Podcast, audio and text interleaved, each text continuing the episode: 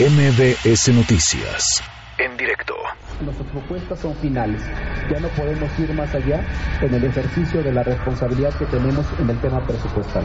Las demandas son justas en tanto que hay, por ejemplo, eh, compañeros de limpieza que ganan 13 pesos al día. No hay, y los directivos, por ejemplo, ganan 150 mil pesos, 113 mil pesos. Entonces hay un desbalance en cuanto a salarios de académicos y burócratas aquí dentro de la UAM. Claro que, que la universidad está apostándole al desgaste del sindicato, pero los mismos trabajadores están revelando esfuerzos, pese a que vamos a entrar a Semana Santa, vamos a reorganizarnos. Cuestión de voluntad de querer hacer las cosas y resolver este conflicto. Hemos sido flexibles desde el inicio, hemos dado voluntad en resolver el problema, pero seguimos escuchando el no por el no y no justificar el por qué ese no. Y es lo que he estado yo denunciando también, porque aquí no dicen por qué no, simplemente dicen no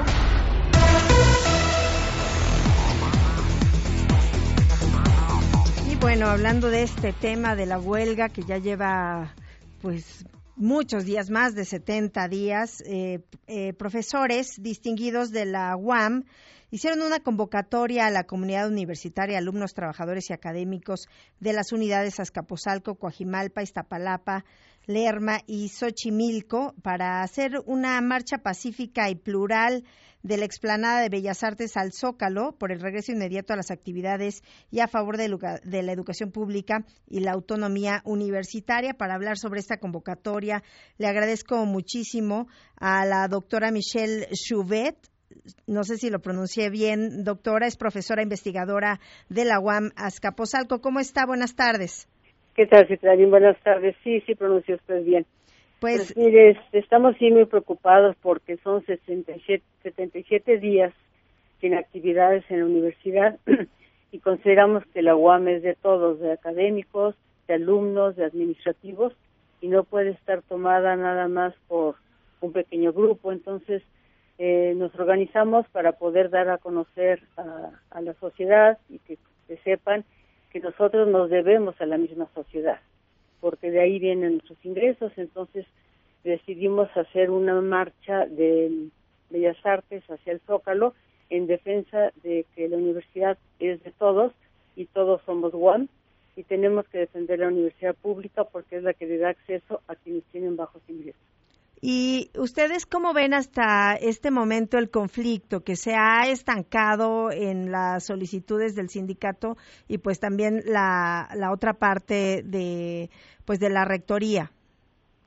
Pues lo que sucede es que en lo que son dos las demandas que se hicieron para emplazamiento, una de un aumento salarial del 20% y el otro de violaciones al contrato colectivo. Tengo entendido que esta segunda está en casi en un 95% ya el convenio y la universidad ha hecho una propuesta de un incremento salarial paulatino una vez que regresemos a, a clases, ¿no? a, las actividades. Y la cuestión del 20% pues realmente excede eh, las facilidades o digamos el presupuesto que otorga Hacienda para la universidad y eso no está en decisión interna de parte de las autoridades. Entonces, el cubrir ese 20% lo veo realmente eh, es imposible y sobre todo el comentario de que tenemos que ser solidarios por los otros programas sociales que se quieren echar a andar y que entonces el dinero no alcanza para todos, ¿no? De tal manera que la universidad tuvo este esta propuesta por encima un poco de la inflación pero este realmente hay actividades prioritarias en el país que también tienen que ser atendidas, entonces no alcanza el presupuesto público para hacer eh, cumplir todas estas demandas, ¿no?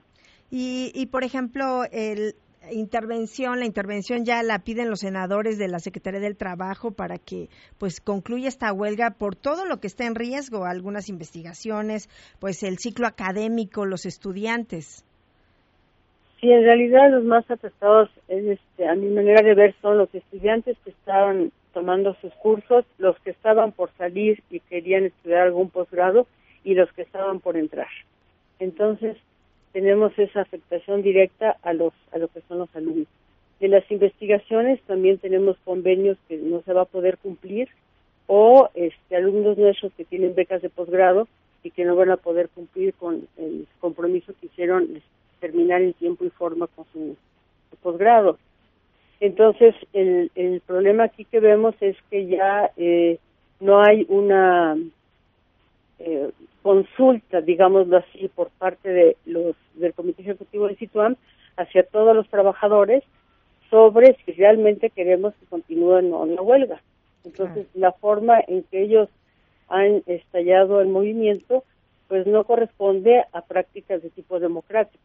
Y otra cosa que también nosotros vemos muy negativo es la toma de casetas, porque eso está hablando de que no hay principios éticos, que son los principios y valores que deberían tener los universitarios. Entonces eso está fuera de la ley y, lo condenamos este, completamente.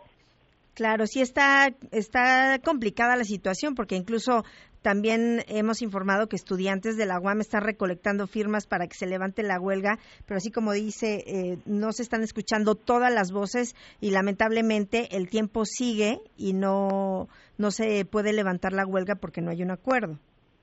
Sí, este, si nos tomaran parecer a los afectados, pues podrían ver que están siendo este, muy, mm, como les digo, inflexibles hacia el sentir de toda la comunidad universitaria.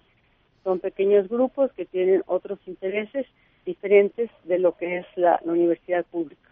Entonces queremos manifestarnos eh, eh, públicamente, digamos, valga la redundancia, para dar a entender que este, no puede seguirse ya con esto. Reconocemos que la huelga es un derecho, pero sería el último recurso. Y el problema es que lo están tomando como el único y el principal y no hay manera de que quieran ceder. Doctora, ¿y cuáles serían estos intereses que están detrás de este movimiento?